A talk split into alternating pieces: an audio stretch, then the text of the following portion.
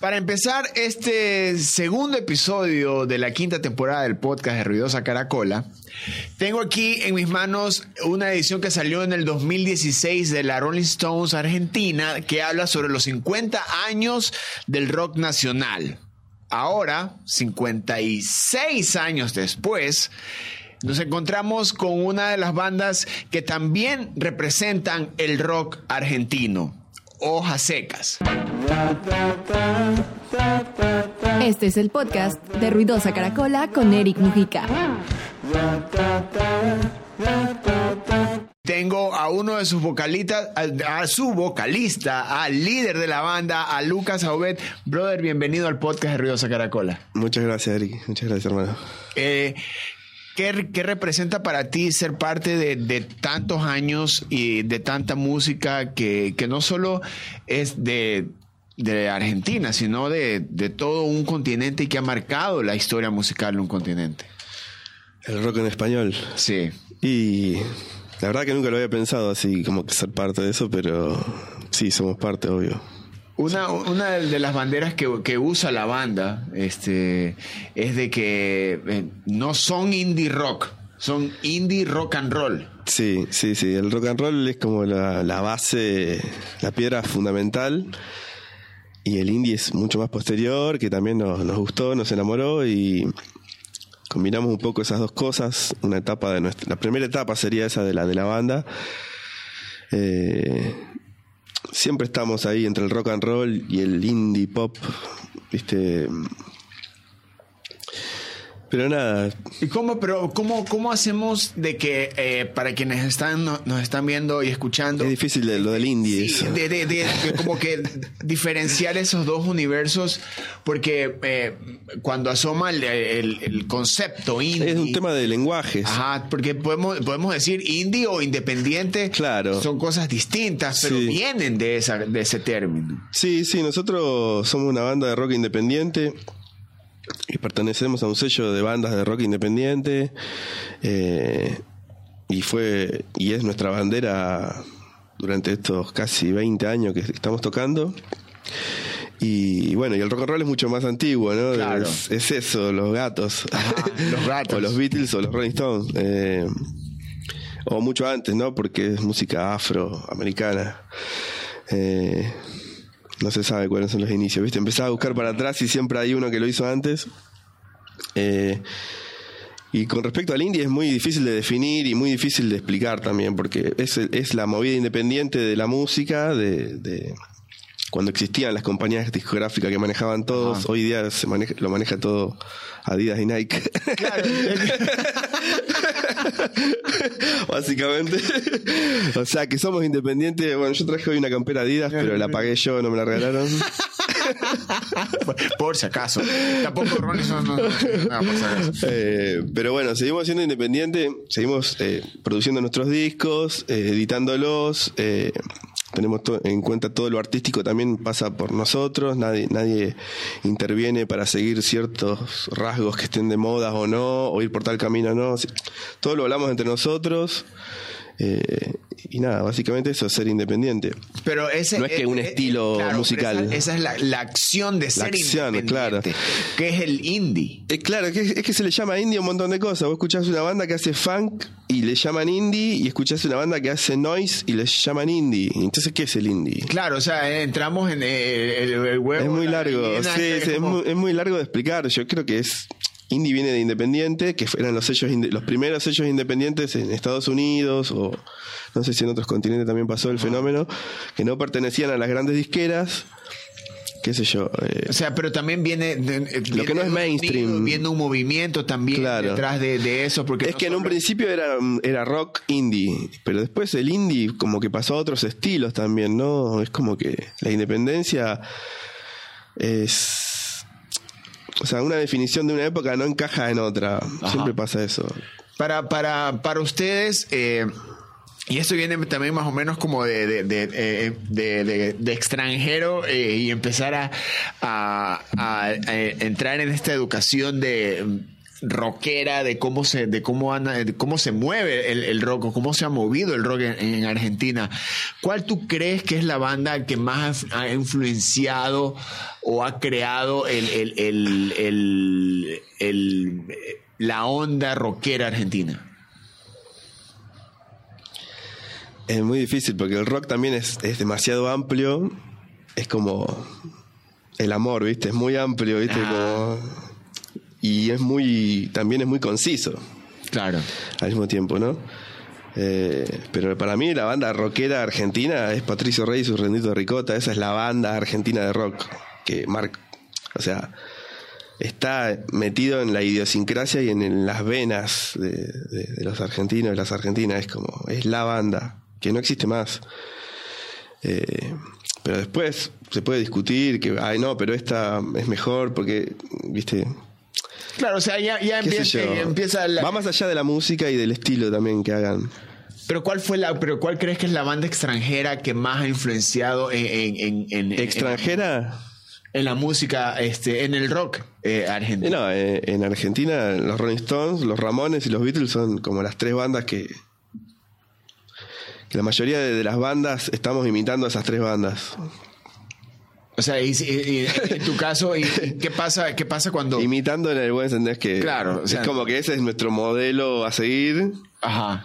Eh, Y pero ¿cuál- ¿qué pasa eh, cuando tienes tanto tiempo como banda y tienes estas influencias que de alguna u otra manera este o van desapareciendo o mantienen un sonido? no, no importa, porque eso- Ustedes- es eh, no importa si siguen tocando o no siguen tocando. O si sacaron un disco horrible y los otros están buenos. O sea, es como que hicieron eso, que marcaron una época, marcaron una etapa del. del o sea, los, los redondos, por ejemplo, los Patricio Rey y sus redonditos de ricota son los redondos. Eh, fue una banda post dictadura militar o empezaron a, nacieron ahí que en la- hicieron como una cofradía en plena dictadura donde hacían performance con circo con música con teatro y em, donde no se podía hacer nada y de ahí salieron los, salieron los redondos y empezaron a llenar esta- estadios chicos chicos chicos hasta que llenaron uno grande y empezaron a hacer cada vez empezaron a crecer cada vez más y siempre dentro de la independencia y y nada, y duraron 20 años creo y nada, una carrera impresionante y marcaron la el rock argentino es, es no, no existiría no, no sería lo mismo el rock argentino sin los redondos y no, exi- y no sería no- lo mismo. y no, no sería lo mismo Argentina. Claro, no existiría y, y no existirían los redondos si no fuese por, por la dictadura, ¿no? y Y porque eh, ponele pero ellos ya existían de antes y, O- o sea- y querían ser músicos. ha- hay un momento donde eh, yo creo que, que en, en- en la conversación artística de, de, de cómo, el, eh, cómo aquí eh, se entregan tanto al- a, su cultura este post y eh, por el, el por el post eh, dictadura este sí hay como un antes y un después hay- de esa dictadura antes, pero eh, pero es un antes, ¿tú crees que es un antes y un después necesario que en realidad... este, No, ojalá no hubiese pasado nunca. Ojalá no hubiese pasado nunca, pero. Pero pasó y hay un antes y un después porque es- fue horrible, una. Claro, pero me refiero, me- pero me voy al hecho de que obviamente no, no, no por cuestiones de, de, de, de- lo que genera una dictadura a nivel eh, social, sino eh, a lo que le, a lo que le hizo Argentina, a lo que hablamos, estamos hablando ahorita de, como te digo aquí, aquí en esta revista hay Y en 50 esas, años de historia, sí, pero esas son- dificultades nacieron. O sea, cuando la cosa está difícil, creo que. que les artistas, o sea, artistas, hombres y mujeres, eh, o de cualquier género, tienen más. eh, algo de qué hablar y, y contra qué enfrentarse, ¿viste? Hay un la enemigo. excusa, la razón. Sí, hay, una, hay algo que está ahí enfrente que tenés que enfrentar y eso hace mejores a los artistas, me parece a mí. En el 76, en la, en la dictadura del 76 hasta el 83, en esa época apareció Charlie García, aparecieron Los Redondos, apareció Virus, eh, Los Violadores de la Ley, no sé, un montón de bandas que son increíbles y nacieron en la peor época de todas, donde no se podía hacer eh, esas manifestaciones artísticas y decir cualquier cosa, entonces todo fue muy metafórico, fueron muy, salvo los violadores que la cantaban la justa así explícitos, Ajá. los demás eran muy metafóricos y y lograban decir cosas que no se podían decir. Y ahora, eh, y, y cómo hacen ustedes, cómo hace la banda, cómo hace Hojas Secas para eh, encontrar, eh, poner su lugar también en, en la historia de la música argentina? Eh, son, no- son, como ustedes mismos lo dicen, no son indie rock, son indie rock and roll. Indie rock and pero roll, en sí. este, pero también existe eso como que una, eh, pongámosle entre comillas, una responsabilidad de mantener un sonido o de también hacer lo que quieras con tu música. Sin Sí, nosotros ca- cada disco lo planteamos como algo, una etapa nueva. Siempre es, bueno, vamos a hacer un disco y va a sonar distinto al anterior y las- los temas van a ser diferentes. Pero siempre hay algo que se mantiene, que no sé qué es. Somos nosotros, es nues- nuestra, serán nuestros límites, nuestros propios límites. Pero siempre tra- tratamos de jugar con lo que tenemos y armar nuevos ritmos, eh, salir de los compases clásicos o de los acordes que siempre usamos, tratar de ir a otro lado, ¿viste? Pero nunca perdemos nuestra esencia, siempre, siempre está el rock and roll y el indie, siempre están. En, en- en crear una canción y cuando esa canción eh, tú la sientes que es como que eh, la sientes como una especie de vu, decir, ya escribí esto, ya he compuesto Ah. sobre esto, ya eso. ¿Cómo desarmas el, Sí. eh, tú? ¿Eliminas esa canción? ¿Ustedes como banda eliminan esa canción o, o, o- o tratan de como que desarmarla y llevarla al, a lo nuevo que podrían presentar? O sea, se ponen, Pues- se ponen esa- esas exigencias artísticas. No, pues si, por si yo me doy cuenta que nos estamos repitiendo, eh, trato de, de buscarle una vuelta, no descartar la canción. Eh, pero creo que no nos pasó nunca que, que sea tal cual una cosa, de esto ya hablamos o de esto ya, este corte, no sé, desde lo musical o a, lo- o a las letras, ¿no? Eh, esto ya lo hicimos. Creo que no... No, no. No nos pasó o no nos molestó cuando pasó, pero a lo mejor... A veces, a veces por, por, por mantener un sonido, el artista pueda que. Porque cuando hablamos de, de, de mantener un sonido, de mantener una, eh, una banda, que también. Sí, mantener una banda es lo más difícil. es- es- creo que es, la- es, eh, un curso para armar bandas. Yo creo que. se- Señoras Es algo aparte. la Rolling Stone, por favor, saquen un curso de cómo mantener una banda junta. Y, me, y, me- y no solo, me- y no solo me refiero a la revista, me refiero a la banda que hagan un curso de cómo mantener una banda unida, de, que creo que es un- el, el reto más importante Sí. que tiene una banda. Sí, sí, sí. Especialmente La unión, ustedes sí, también. sí. Sí. De que eh, eh, en, después de casi 20, 15, 16 Sí, no, años no llegamos banda, a 20, pero 15 seguro. a los 15 años de banda han tenido cambios. Sí, Pero varios. como, un cambio eh, no, no, no significa terminar la banda, sino que significa... Es, Y es como lo que te decía, cuando hay un problema, uno saca fuerza de donde sea y, y lo, y lo soluciona.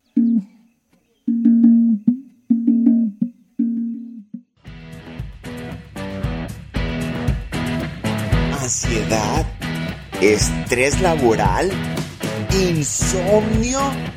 Eso tiene una solución y natural con el aceite CBD medicinal de Guana. Y no solo eso, también existe el jabón natural de cannabis, el bálsamo de cannabis y el colágeno de CBD. Tú solo elige lo natural.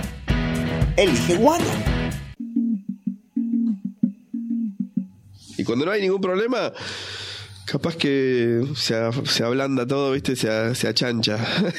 Claro. Ahora estamos con un problemón que nos están haciendo una... Nos mandaron una carta de documento Ajá. eh, para que le cambiemos el nombre a la banda. No, pero... porque ya existe una banda que tiene un nombre parecido. En- en- ¿Entendés? Es, es un problema. Entonces dijimos, bueno, ¿qué hacemos? ¿Vamos a un juicio? ¿Vamos a, ¿La peleamos hasta el final? ¿O le cambiamos el nombre y ya está? pero, eh, pero eh, por ejemplo, eh, entrar a un juicio... Lo tienen registrados ellos y nosotros no, básicamente. Hay un registro de, de marca Ajá. nacional y nosotros no lo tenemos registrado. Claro, pero en, ese- en ese caso, lo más probable es que ustedes tengan la, la, la, la de perder, puede ser. Claro, claro. Encima vamos a tener que pagar todo el juicio porque lo vamos a perder. Eh, Claro, o- o- o- Más allá de que yo sé que nosotros nos llamamos hojas secas de antes Ajá. que ellos. Ah. Ya sé que nosotros nos llamamos hojas secas de antes. Sí, ¿ven? Y es- esa es la verdad, pero no importa acá la verdad. Acá importa Eh, los papeles. Los papeles. Como, eh, lamentablemente, eh, creo, creo, creo que es, es, es así. Es así. Pero eh, como, por ejemplo, ese reto que, que Uy, ahora estamos en eso. Cambiar el, cambiar el nombre a la banda. Estamos registrando un nuevo nombre, estamos en esa etapa y, y, y medio que queremos relanzar la banda con el nuevo nombre.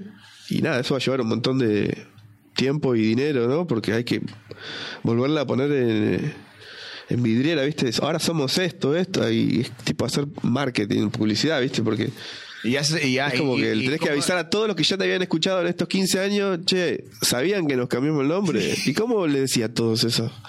Porque no todo el mundo tiene Instagram o qué sé yo. Porque en plataformas les va súper bien. O sea, eh, y ese cambio también Claro. tiene que ser.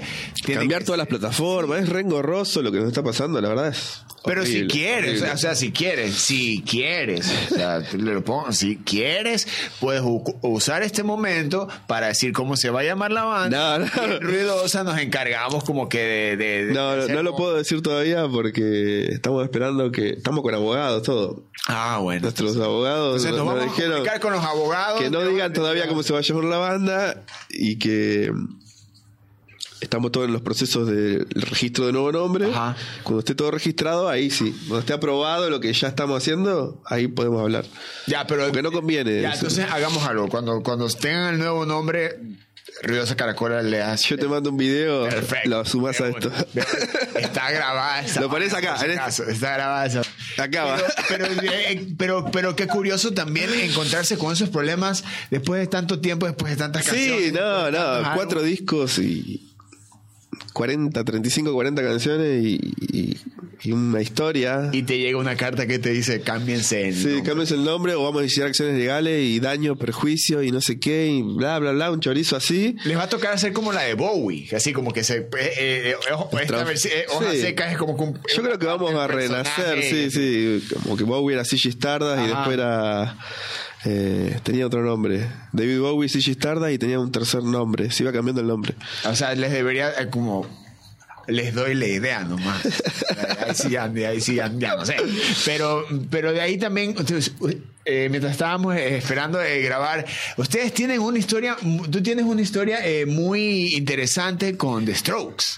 Sí, sí. O sea, Sí, somos, somos bastante fanáticos de Stroke porque fue, para mi consideración es la última banda que salió de, de rock, de rock and roll, o sea, con el espíritu del rock and roll. Eh, que fue en el 2001 que salieron y ese disco Is This It, y después hicieron on Fire, esos dos discos fue lo último del rock and roll. Rock and roll, para bailar rock and roll. O sea, ¿tú crees que son más rock and roll que, que, que o sea, después de ese momento, no, eh, por más que Arctic Monkeys haya... No, bueno, Arctic Monkey también es muy buena banda y, y son paralelos. O sea, Ajá. no sé quién salió primero, pero a mí me gusta más The Strokes. o sea. Eh, también estaba Jack White, eh, bueno, los Arctic Monkeys, había un montón de bandas en esa época que salieron. Y en, en esa vorágine de bandas que salían, como Yo ahora salen traperos, salían bandas de. Como ahora salen traperos, la misma- igual salían bandas de exacto. cinco chicos que tocaban dos guitarras, bajo y batería. Y hubo una camada en todos los países, en todos los continentes, salían bandas que tocaban con canciones pegadizas que retrotraían a, a la música de los 60, a los gatos y a los Rolling Stones y a los Beatles, como que iban a las bases, pero eran chicos jóvenes del nuevo milenio.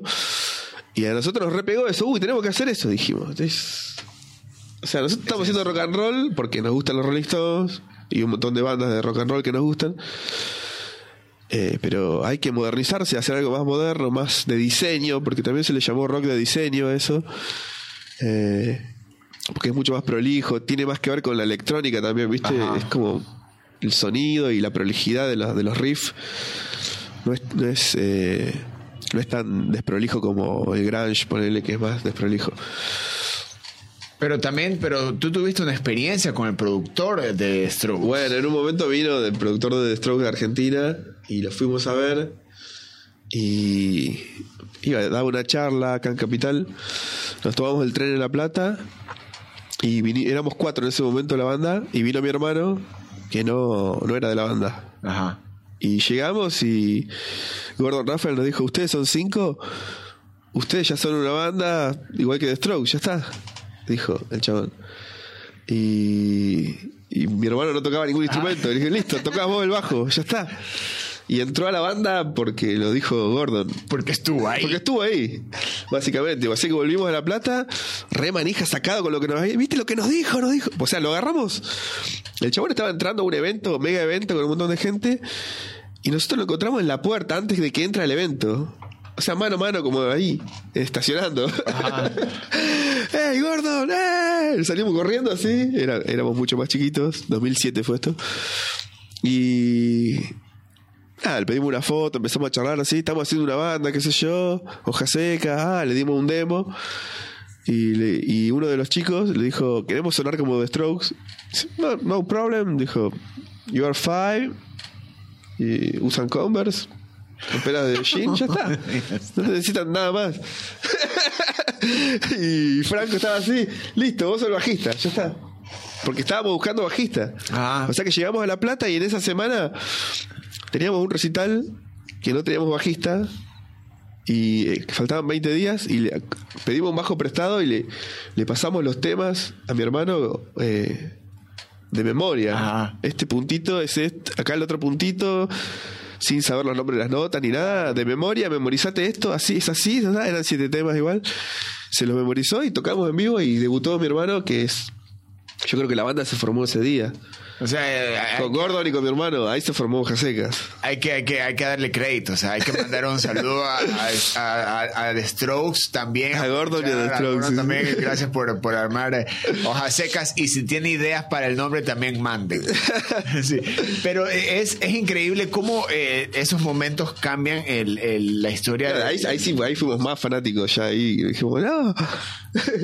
Hablando de, de- de, que me parece súper interesante cómo el mismo productor de The Strokes sabe lo que necesita una banda para sonar The Strokes en esa época, en los, en los inicios del, del milenio. Sí, él es un- Como cuando también ustedes estaban naciendo. Y en esa manera de hacer rock, que ahora no hay. Ahora no hay o No. mainstream o, o no tiene esa visibilidad. Capaz Sí, el- capaz no tienen esa visibilidad. Porque obviamente hay muchas cosas que eh, ahorita no permiten que exista una visibilidad o un consumo de, de rock o encontrar estas bandas que capaz existen. Pero tú crees que eh, eh, el, el rock necesita volver a eso? Porque tenemos, por ejemplo, Jack White hace poco lanzó dos discos, pero sigue como que sus riffs los sigue llevando al siguiente Sí. nivel, llevando al siguiente nivel. Este, también este, The Strokes lanzó álbum, pero no suena al The Strokes del inicio. No, no, o sea, es mucho más pop y más moderno. Tiene mucho más teclados y. Claro, pero Lograron, lograron hacer algo mucho más moderno, siendo ellos. Yo creo que no se traicionaron. Lograron hacer, eh, o sea, no hicieron el rock and roll que hacían antes, pero lograron hacer algo como actual, eh, sin dejar de ser rock. Pero es como, mí. como lo hacen ustedes. O sea, es como ustedes también. Ojalá. se- sean esas- es- sí, pero en, la práctica de, de, de, de- de buscar otros, este, involucrar o incorporar otros instrumentos, No, tal otros cual. géneros y no pierden. Porque para mí es más la importante la música que el estilo. O sea, es medio como que el rock. eh, a, a mí me encanta el rock. Es como decir, me encanta tal comida, pero si está mal hecha. Por más que te guste la comida, está mal hecha y bueno, no me gusta. Entonces no te gusta. Sí, me gusta, pero está mal hecha. Es lo mismo. porque De todas las bandas de rock que hay, me gustarán el 5%. Las 95% de las otras bandas no me gustan. Entonces, no sé si me gusta el rock. me gusta la buena música, en realidad. Claro, pero por ejemplo. Como el trap. Hay temas de trap que me encantan y el 95% no me gusta. Entonces, no podría decir que me gusta el trap, pero sí me gustan algunos artistas con algunas, en algunos momentos, algunas canciones. Es que más, es- por sobre todo eso está la música y, y la sinceridad y un montón de cosas que están por fuera del- de lo musical.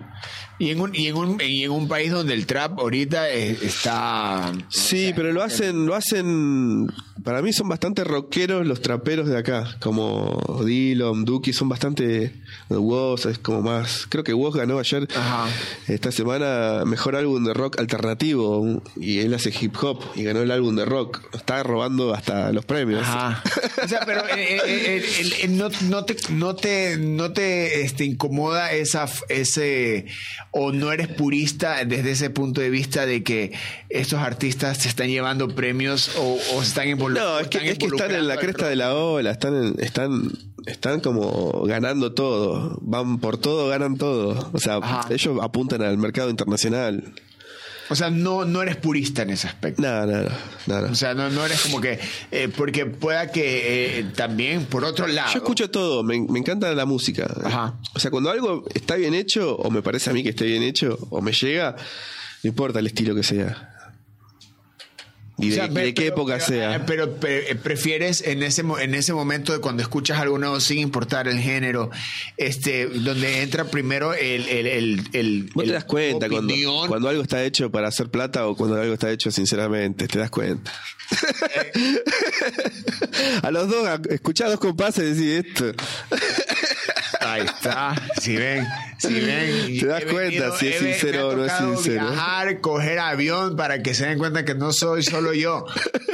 Si ven, si ven, no solo soy yo el que piensa eso. O sea, ¿cómo? eh, eh, porque también esa- esas canciones o esos momentos que tú dices que escuchas dos compases y dices, eso, es- eso no es canción, puede ser un tema. No, es una canción, pero vos te das cuenta con qué intención está hecha. Ya, a la intención es lo Sí, que voy, sí. pero la- pues, esa intención puede que sea para, para un TikTok, puede ser que sea para Sí. algo viral, pero eh, eso se vuelve, eso se vuelve, se convierte también en un, en un reto que debe enfrentar la buena música.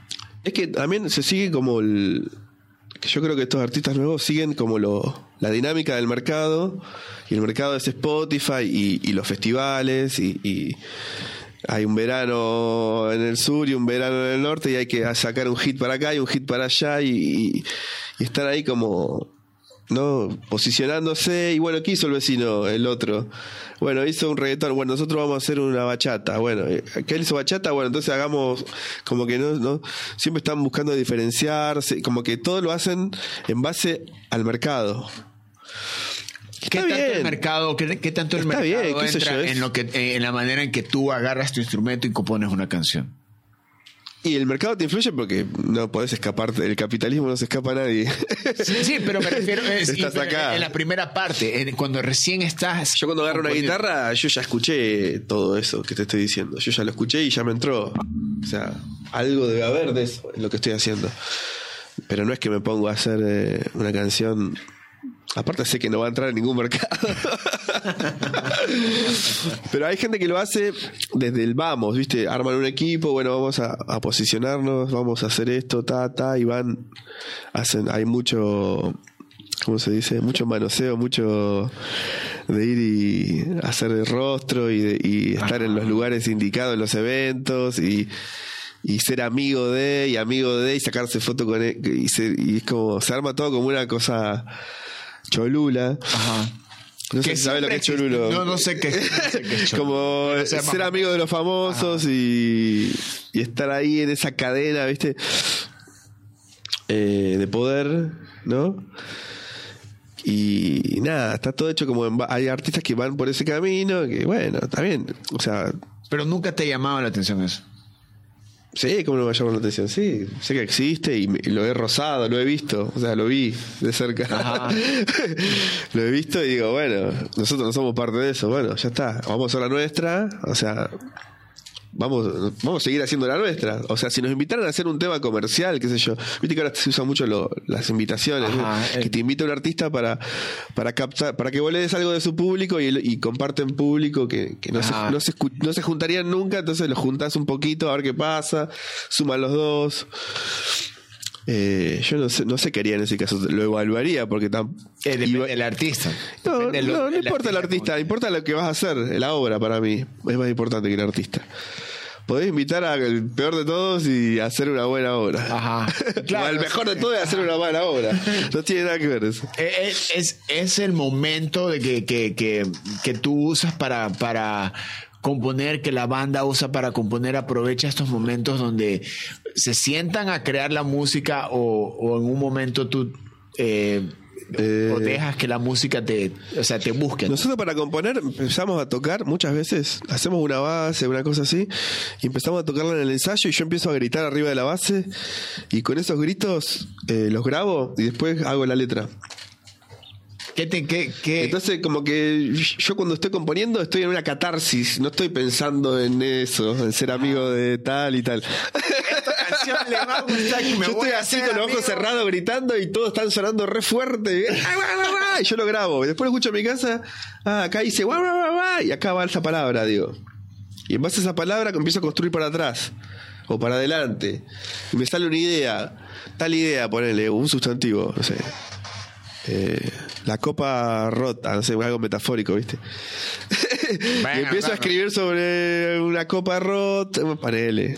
No sé, estoy inventando, Ajá, no, no existe claro, ese claro, tema. Eh, bueno, empiezo a escribir sobre algo y nada, y escribo para atrás y para adelante, pero siempre que rime con, la- con el fraseo que yo hice. Ajá. Tratar de encajar. Creo que Gustavo Cerati también lo hacía, como que él componía la letra que tiene que encajar con la melodía que él quería hacer. Porque a veces escuchas una canción y te das cuenta que la letra está buenísima, pero no tiene fluidez musical. Ajá. Como que está escrita de puño y letra en silencio. Y la querés ponerle música después y no te, no, te caga un montón de cosas. En- Te- entrar, entrar en esa parte musical que es como que la parte eh, técnica eh, slash eh, Slash hizo-. Michael Jackson le invitó a Slash a tocar un Claro, tema. también. Eh, y eso sí Esto fue- existió siempre. Ajá, claro. Pero, pero a lo que voy es que qué tan personal tiene que ser ese momento post gritos que tienes con la banda. No, capaz que pasa un año. no, serio, o sea, sí. no es que al toque ya lo tengo, ¿no? Sí, pero lo- el momento para, para, para en la que en la que tú armes, escribes la canción, le pones la letra, le pones las armonías, las melodías, ¿qué tan personal es ese momento para ti? Es bastante grupal, te digo. Ok. Es bastante grupal, porque a veces la base la trae mi hermano y me trae una parte de un del estribillo, ponele, una frase sola del estribillo y yo le hago las otras. Le hago la otra y la estrofa también la hizo él o hizo una y yo le hago la segunda. Entonces queda todo como un collage. Ajá. Pero ahí también entra el debate, ¿no? O sea, Sí, no, no, me gusta eso. güey. Claro. Sí, sí, sí. Tardamos mucho en componer por eso, porque siempre estamos debatiendo y siempre metemos mano todo y así quedan únicas también por ahí la. de ahí también salen las nuevas. el- Por eso nunca, arreglo, nunca nos repetimos sale- porque siempre metemos mano todo. Ajá. Y también eh, eh, han tenido cambios de, de, de- Y de integrantes, de que traen temas nuevos que Ajá, no que- tienen otras cabezas. Pero han, han, han utilizado eso a su favor, porque a veces Sí. también este el cambio de integrantes puede llevar a la desintegración y ya lo, No, no. inmediata, sí, pero- sí, obvio, por supuesto, sí. Pero bueno, no, no. Siempre nos mantenemos firmes los que quedamos y. Y nada. Hoja seca es, es Siempre se fue el la- baterista, siempre se nos fue el batero. siempre que es como eso, como el- como los Red El, primer disco hay un, eh, un batero, Marce, el segundo disco Esteban, y después el tercero y el cuarto es Lautaro, que es el baterista de ahora. O sea, O sea, Dave Grohl dice, Dave Grohl siempre ha dicho de que el, el baterista es el, el que se encarga de que de que se encarga de definir si una banda suena bien o suena Sí, mal. sí, sí, sí. han Es el motorcito, y tal han cual. tenido cuatro bateristas. sí, los ¿Cómo- cuatro muy buenos, eh, siempre muy buenos bateristas. cómo, cómo han aparecido y cómo han hecho? Porque si Ah, ese, si ese es el, el- el- el corazón de la banda, encontrarlos cuatro veces tiene que ser un reto enorme Sí, sí, la verdad es muy difícil. y que funcione. Y que funcione. Y que entre la química, porque la otra parte de la química que debe existir en una banda. Tenemos muchos amigos músicos, la verdad es esa. Siempre conocemos y... O sea, esto del rock independiente tiene eso también, de que todas las bandas de rock independiente son bastante, eh, ¿cómo se dice? Cordiales, colegas entre sí, ¿cómo se llama eso? Camaradería, hay mucha Ajá. camaradería, mucho respeto. Y nada, nos conocemos todos. En La Plata hay un bar que se llama Pura Vida, que también tiene como 10, 15 años el bar. Y, y todos tocamos ahí y todos nos vamos a ver ahí. Es como que tenés que tocar ahí. No, ya no, estamos- ya a estamos pura por vida. Ahí. A pura vida, pilas quienes. Anoten, pura vida, eh, La Plata. Porque ya estuvimos en La Plata tocando. Pero el ¿qué tiene, para, para ti, qué tiene La Plata que le brinda a. Bueno, en La Plata, cuando nosotros llegamos a La Plata, eh, había salas de ensayo, pero una por manzana. Era como, todo el mundo, vos pasabas, caminabas por los barrios y tú, tú, tú, se escuchaban bajo, batería, estaban ensayando en las piezas, así, está todos tocando.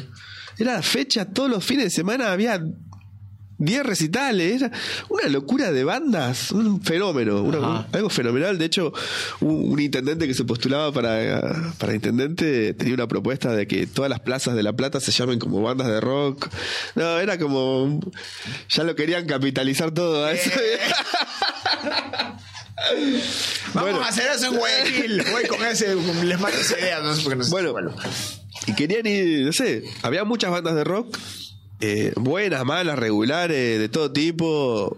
Nosotros sobrevivimos, hay muchas que sobrevivieron, viste, hay, bandas que estuvieron hasta muy de moda y muy convoca- convocatoria, con mucha convocatoria, un solo año y después desaparecen, viste.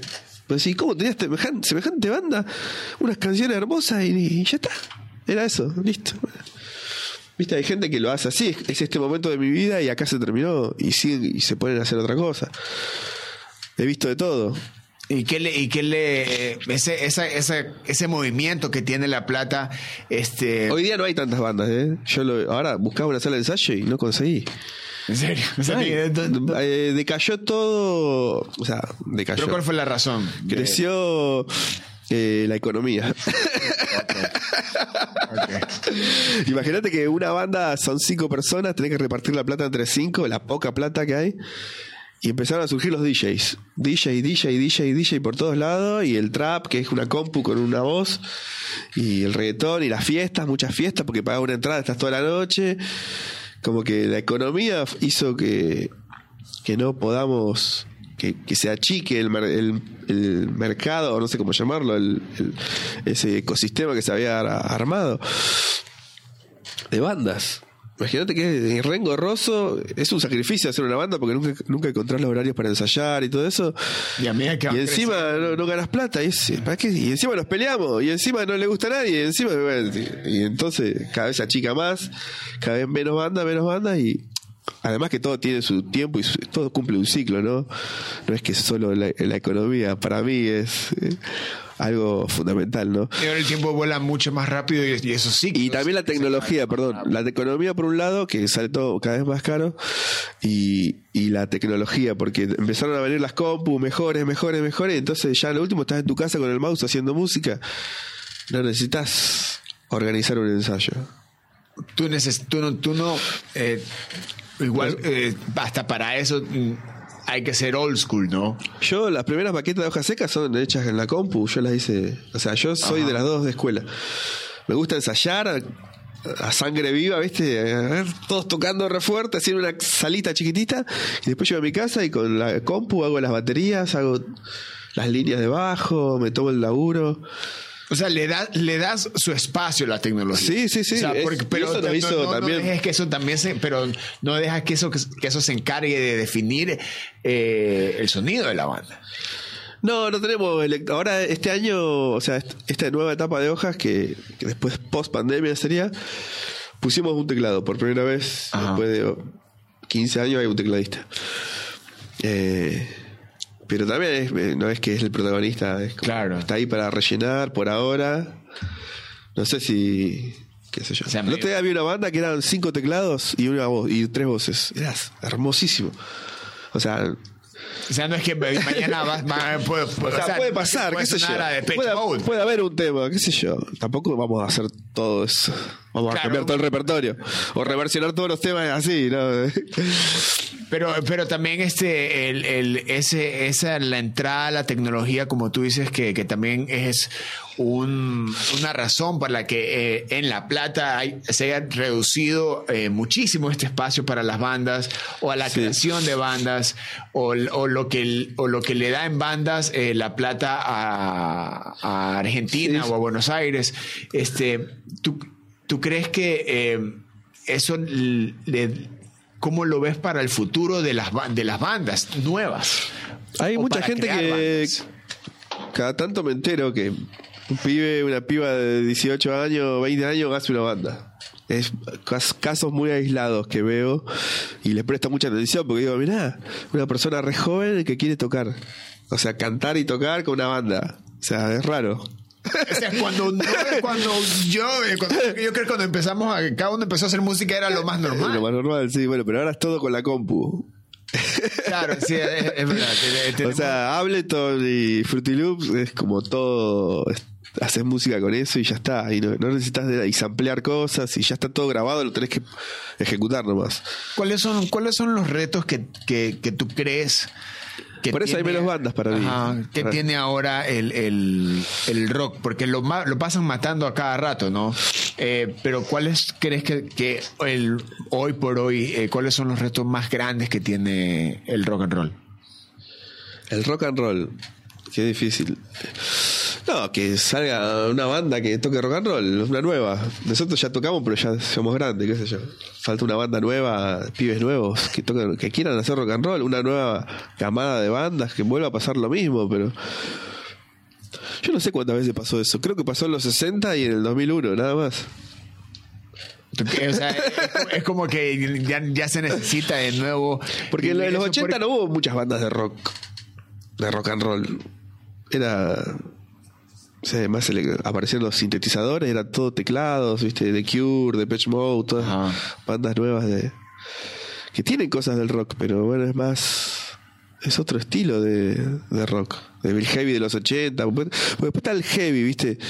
Puedes decir rock, el ro- Dentro del rock está el heavy metal. Ajá. Y el punk rock. Y todo lo que quiera. Hay un montón de. Pero, lo más oscuro y, y- pero para ellos se, se- se les complica hasta aún más. Yo hablo de rock and roll, lo que, lo que es el, el rock and roll. Ajá.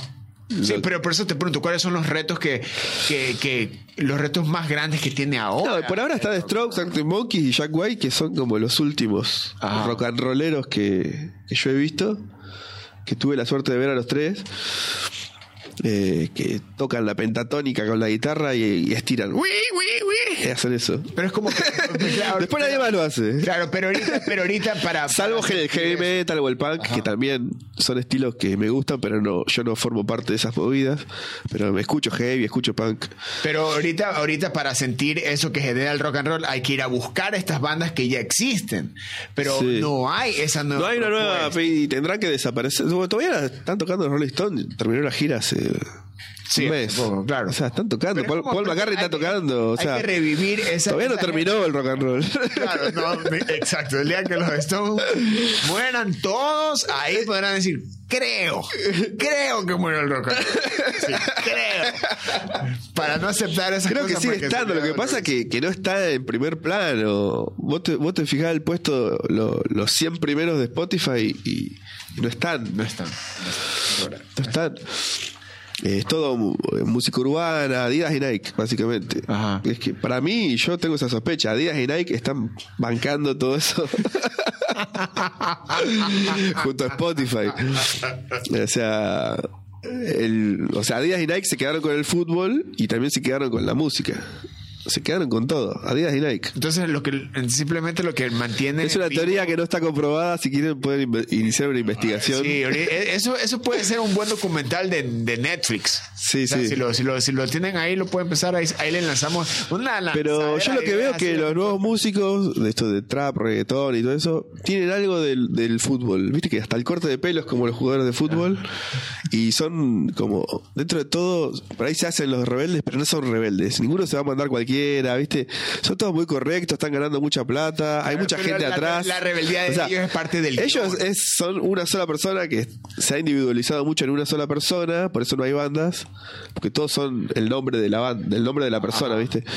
Pero atrás de esa persona hay 50 personas. Claro, pero en, en esa rebeldía que ellos demuestran es, es- es Pero no la pudre nunca, nunca la, no es Jim Morrison que rompe sea, una ¿cómo botella de a- whisky en el escenario, no va a pasar eso. No, eh, exacto, pero... eh, No van a bardear. Y si lo hacen es porque el guion lo dijo. Claro, está armado. Ah, o sea, Hasta hay un tipo con un matafuego preparado por si Ajá, prende fuego algo. ya está todo armado. Nadie, nadie, nadie se revela. Eso es lo que mantiene el rock vivo. Yo Que- creo que hay un poco la, la rebeldía del rock, eh, qué sé yo. que es que el- el- existe aún la rebeldía del rock, pero no tiene el, el- o sea, no tiene la exposición enorme que tenía en su momento, como tú dices, como cuando Jim No. Lo hacía o cuando se quemó James Hetfield o como Sí. Acá en Argentina el último, el un último así que era un, que era, que terminó mal, pobre, eh, Piti Álvarez de Intoxicados, que terminó preso, mató a un tipo, o sea, eh, terminó muy, muy marginal, es una pena porque se, se perdió en las drogas y quedó, quedó mal. Pero bueno, era un rebelde, era un rebelde. Charlie Ahora es- está. Charlie, Charlie como- fue un rebelde en los 90, era un desastre. En el 2000, siendo. el 2000 hasta, O sea, hasta ahora Sí, sí, sí, lo escucha Charlie y es como El otro día hicieron un homenaje. hasta Spotify hace así, lo ve a Charlie y hasta Spotify, Nike Adidas hacen así. Sus declaraciones siempre son polémicas y siempre, siempre es picante. Eso es lo que falta. Más, Es- más del estilo, más que un estilo musical, falta un poco de eso. O sea, lle- llevar de la mano lo que lo, el- el- la música con el estilo de vida. Porque a veces. porque Sí, sí, alguien, hay- alguien que rompa con esto. Que rompa. y en rumba por existe- rumpa. O sea, Kurt Cobain también fue un revolucionario. Eh, su música, su actitud, su discurso entró en escena. Está bien, el capitalismo MTV en ese momento era lo más, era como Spotify ahora. Y lo captó y lo llevó a. Un poco lo llevó a la cima también. Porque si- siempre dependes del poder, es como la política. Pero también lo mató. Vos podés tener la mejor idea política del mundo, pero necesitas transar con todo el poder. Ajá. Tenés que transar con todos. Pero también eso lo mató a Cobain. Sí, sí. O sea, no, no solo fue su pro- el- el- la actitud que lo llevó. Pero su discurso a- pesimista era, era, era una ruptura con el glam rock de los 80, con un montón de cosas que... El momento exacto, eh, Sí. lugar y momento exacto, idóneo para haber aparecido. O sea, Sí, eso sí, sí, fue, tal eso cual. Cobain. Y también este el, el- el- el rock también, como, como tú lo dices, o sea, este no muere por, por su propia rebeldía, o sea, como espíritu. Ya, es eso. Y ahora que eh, eh, Hojas Secas tiene que cambiar eh, de nombre, que eso es como que en un futuro inmediato, ¿qué Sí, más este tiene? ¿Qué más tiene esto es este este este universo sin nombre? Sí, por ahora no tenemos... Nada, por ahora somos hojas secas, Ajá. hasta, que- hasta que cambiemos, pero... Nada, ideas para el futuro. Cambiar de nombre Ajá. y, y empezar a tocar y empezar a... A ver si cambia algo también con un, nuevo nombre. Es como... ah, ¿Viste cuando a la galletita le cambió el nombre y la hizo la misma? Y, Ajá. o al champú. le cambian la etiqueta y, y, ¡ay, mirá qué lindo champú! Sí. Adentro tiene lo mismo que antes, pero ah, por fuera es diferente. Pero Mar- por lo visto estás viendo funciona un poco así el mundo. estás viendo de manera positiva esto. El, el- el- Sí, sí, sí, sí, porque creo que tomé una buena decisión, porque enfrentarme a un, a un juicio para, es interminable. Capaz que no pasa nada, capaz que pasan 10 años y queda en la nada, y yo sufriendo toda la noche, sabiendo si lo que estoy haciendo va a ser mío o no, viste, como que editar un disco ya eh, le estás usando la marca de ellos, o sea, no se puede hacer nada, porque siempre estás pensando a ver si eh, te lo van a reclamar algún día. Claro, pero las canciones. eh, No, las canciones no, pero si vos haces un, un vinilo y dice acá, en vez de decir. eh, ¿Quién es este? Juan Marcelo dice hoja seca, viene el chabón y me dice, che, acá dice hoja seca, eso es mío. Ajá. Pero, claro, es- toma. Llévatelos todos, toma, vendelo vos. Pero lo importante, eh, yo creo que al final, de, al final de- del día son las canciones que, que, que de alguna u otra No, manera Sí, eh, han cambiado creo la vida a alguien, yo creo de han eso. influenciado en alguien y, y mantienen el, el espíritu del rock argentino. O sea, también hay que tener claro de que este, cada canción y cada banda que sale aquí mantiene ese espíritu que de un punto donde el rock and roll eh, es eh, es, ha sido, y yo creo que, que será muy importante para, para una cultura latina que, que de- ve en Sí. el rock eh, y lo y e inmediatamente ¿Sabes qué? piensa en Argentina. ¿Qué estoy viendo? Que creo que Argentina es el último. Bueno, Estados Unidos supongo que también. Pero como el último lugar de la tierra donde existe el rock. Sobrevivió acá porque yo no sé si en Europa creo que los Rolling Stones hacen shows mucho más chicos.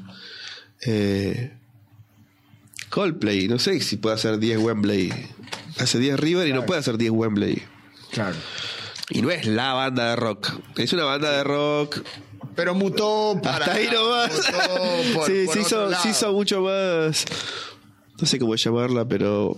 Dejó de ser eh, Dejó de cancionera. Sí, inicio, o sea, sí, dejó sí, de serlo, dejó de serlo. Pero Igual tus hits son esos. Ajá. O sea, para mí, como. El resto se o sea, Tus hits son rock, son rock, canciones de rock, pop rock. Ajá. Y seguís haciendo canciones que no son eso y seguí por ahí, que ahí, te- ahí son tus hits. Seguí por ahí. y no, se metieron en el mundo de lo. Que todos en algún momento. Esa música que es como por una propaganda de Coca-Cola, ¿viste?